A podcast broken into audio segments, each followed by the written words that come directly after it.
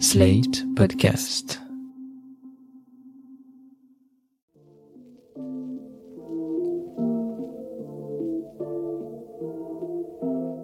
Salut et bienvenue dans New Deal, le podcast IFRI TTSO Slate sur la politique et la société américaine, comme Trump 2020, mais sans Donald Trump, puisqu'il a quitté la Maison-Blanche enfin, disent certains, ce mercredi 20 janvier. Comme dans Trump 2020 en revanche, je suis avec Laurence Nardon et je ne m'en plains pas, responsable du programme Amérique du Nord de l'IFRI. Salut Laurence et bienvenue dans New Deal. Salut Romain, très contente de vous retrouver. Je le disais Laurence, ce 20 janvier c'était enfin l'investiture de Joe Biden et le départ de Trump. Une investiture bien particulière cette année à cause du Covid, bien sûr, mais aussi à cause d'une possible réplique des émeutes intervenues il y a 15 jours. Maintenant, si vous le voulez bien, essayons de regarder au-delà de cette journée pour nous concentrer sur ce qui est essentiel, ce que Biden va faire pour réparer l'Amérique. Biden dit qu'il veut agir vite et agir beaucoup. Il parle non pas de ses 100 premiers jours, mais de ses 10 premiers jours. Il a désigné quatre priorités sur lesquelles il va agir par décret, la lutte contre le Covid, la relance de l'économie, la protection de l'environnement et une meilleure gestion de l'immigration. Donc, beaucoup d'ambition, mais on sait qu'il devra composer avec des républicains hostiles et une gauche de son parti très exigeante. L'une des questions principales, c'est d'ailleurs de savoir comment ces projets s'équilibrent entre le courant centriste et le courant radical au sein du Parti démocrate. Est-ce que vous pouvez nous en dire plus? Oui, Romain, hier mercredi, tout de suite après son investiture, Joe Biden a signé pas moins de 17 décrets sur les quatre priorités que vous avez évoquées. Tout le monde en a parlé, mais j'y reviens rapidement. Sur l'environnement, il a donc acté le retour des États-Unis dans l'accord de Paris, ce que tout le monde attendait. Il a aussi interrompu officiellement le projet d'oléoduc Keystone, qui faisait débat euh, auprès des Amérindiens depuis des années.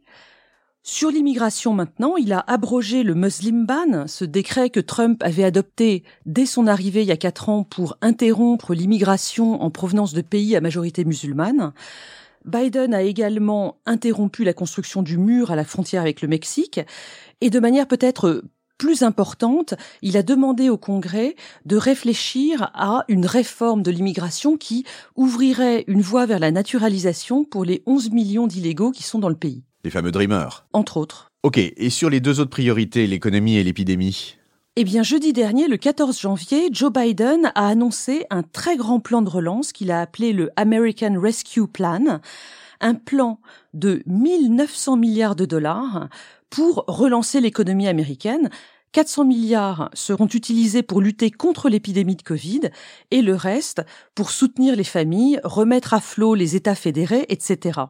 Alors il y aura beaucoup d'argent qui ira directement aux personnes, des paiements directs aux plus précaires et aux chômeurs, plus d'aide alimentaire, ce qu'on appelle les food stamps, la suite du moratoire sur les évictions, et puis très important, on en parlait depuis des années, le salaire horaire fédéral sera enfin porté à 15 dollars ce plan ne remplace pas le grand plan de relance écolo Build Back Better dont je vous ai déjà parlé et que Biden compte lancer d'ici quelques semaines et qui pour sa part porte sur des montants absolument énormes là aussi de 2000 à 3000 milliards de dollars. Et n'oublions pas qu'il y a eu en 2020 déjà des plans de relance liés au Covid la loi CARES du mois d'avril, qui déjà mettait en œuvre 2200 milliards de dollars, et puis la loi de soutien à l'économie que Trump a fait signer juste avant son départ, elle a été signée le 28 décembre, et qui ne portait que sur 900 milliards de dollars. Même à l'échelle américaine, ces montants sont quand même colossaux, mais, mais le déficit budgétaire va exploser à ce moment-là, non? Oui, absolument. Et euh, ce sera très certainement l'un des points d'attaque des républicains au Congrès lorsqu'ils devront voter ou non ces fameuses lois.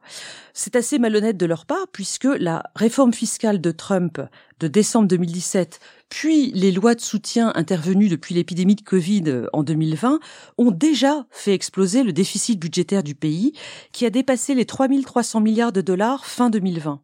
Juste pour fixer les choses, le déficit français fin 2020 post-Covid donc, c'est à peu près 180 milliards d'euros.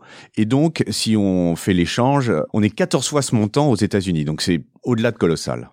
Oui, en effet, des montants absolument euh, inouïs.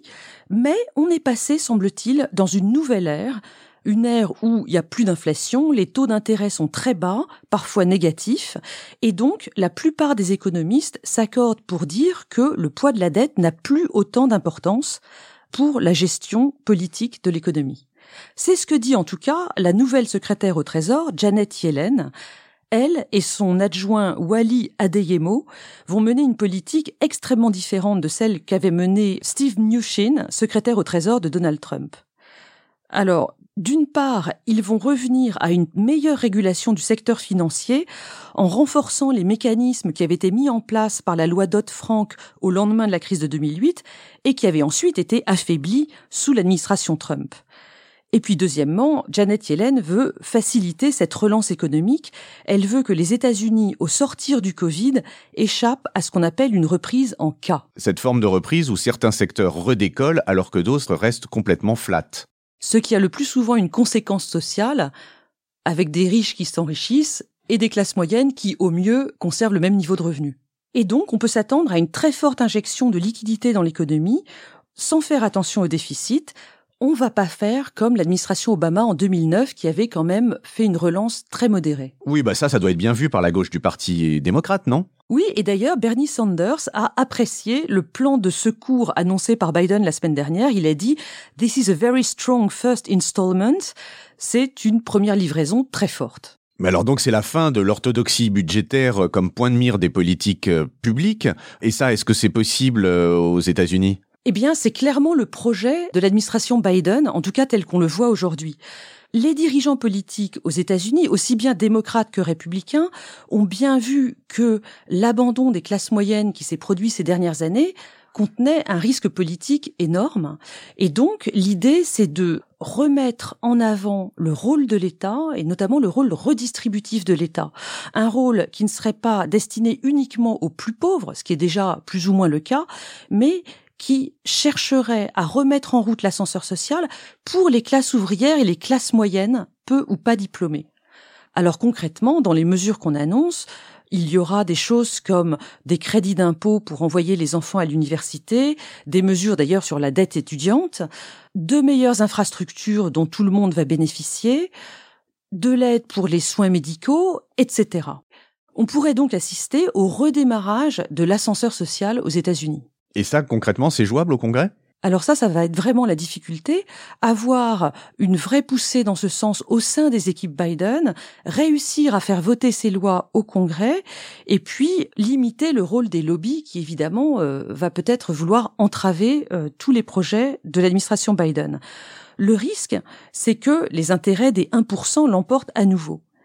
Et là, euh, si vous permettez, Romain, je voudrais vous parler d'un livre extrêmement intéressant qui est paru cette année et qui s'appelle Let them eat tweets, qu'on leur donne des tweets, par référence à la phrase de Marie-Antoinette qu'on leur donne de la brioche.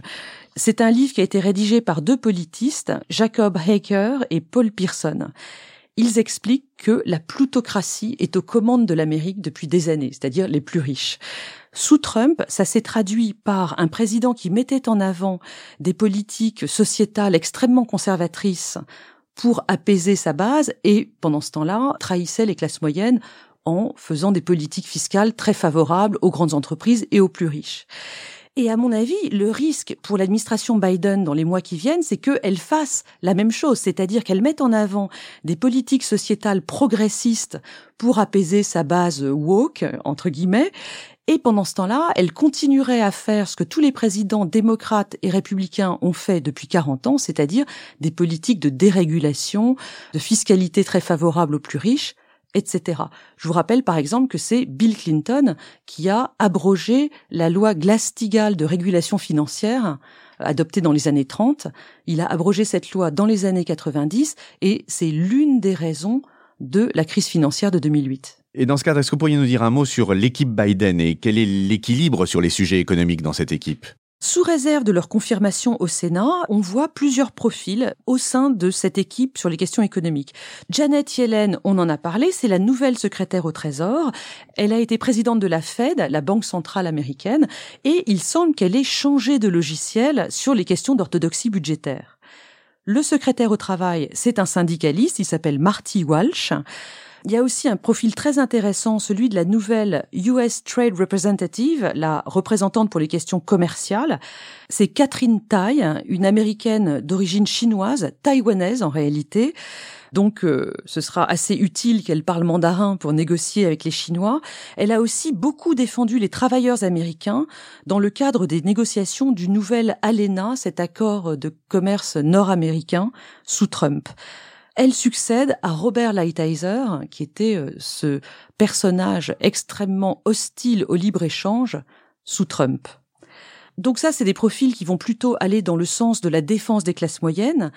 Et en même temps, la nouvelle secrétaire au commerce n'est autre que Gina Raimondo, l'ex-gouverneur du Rhode Island, qui a été femme d'affaires et a travaillé beaucoup dans le capital risque.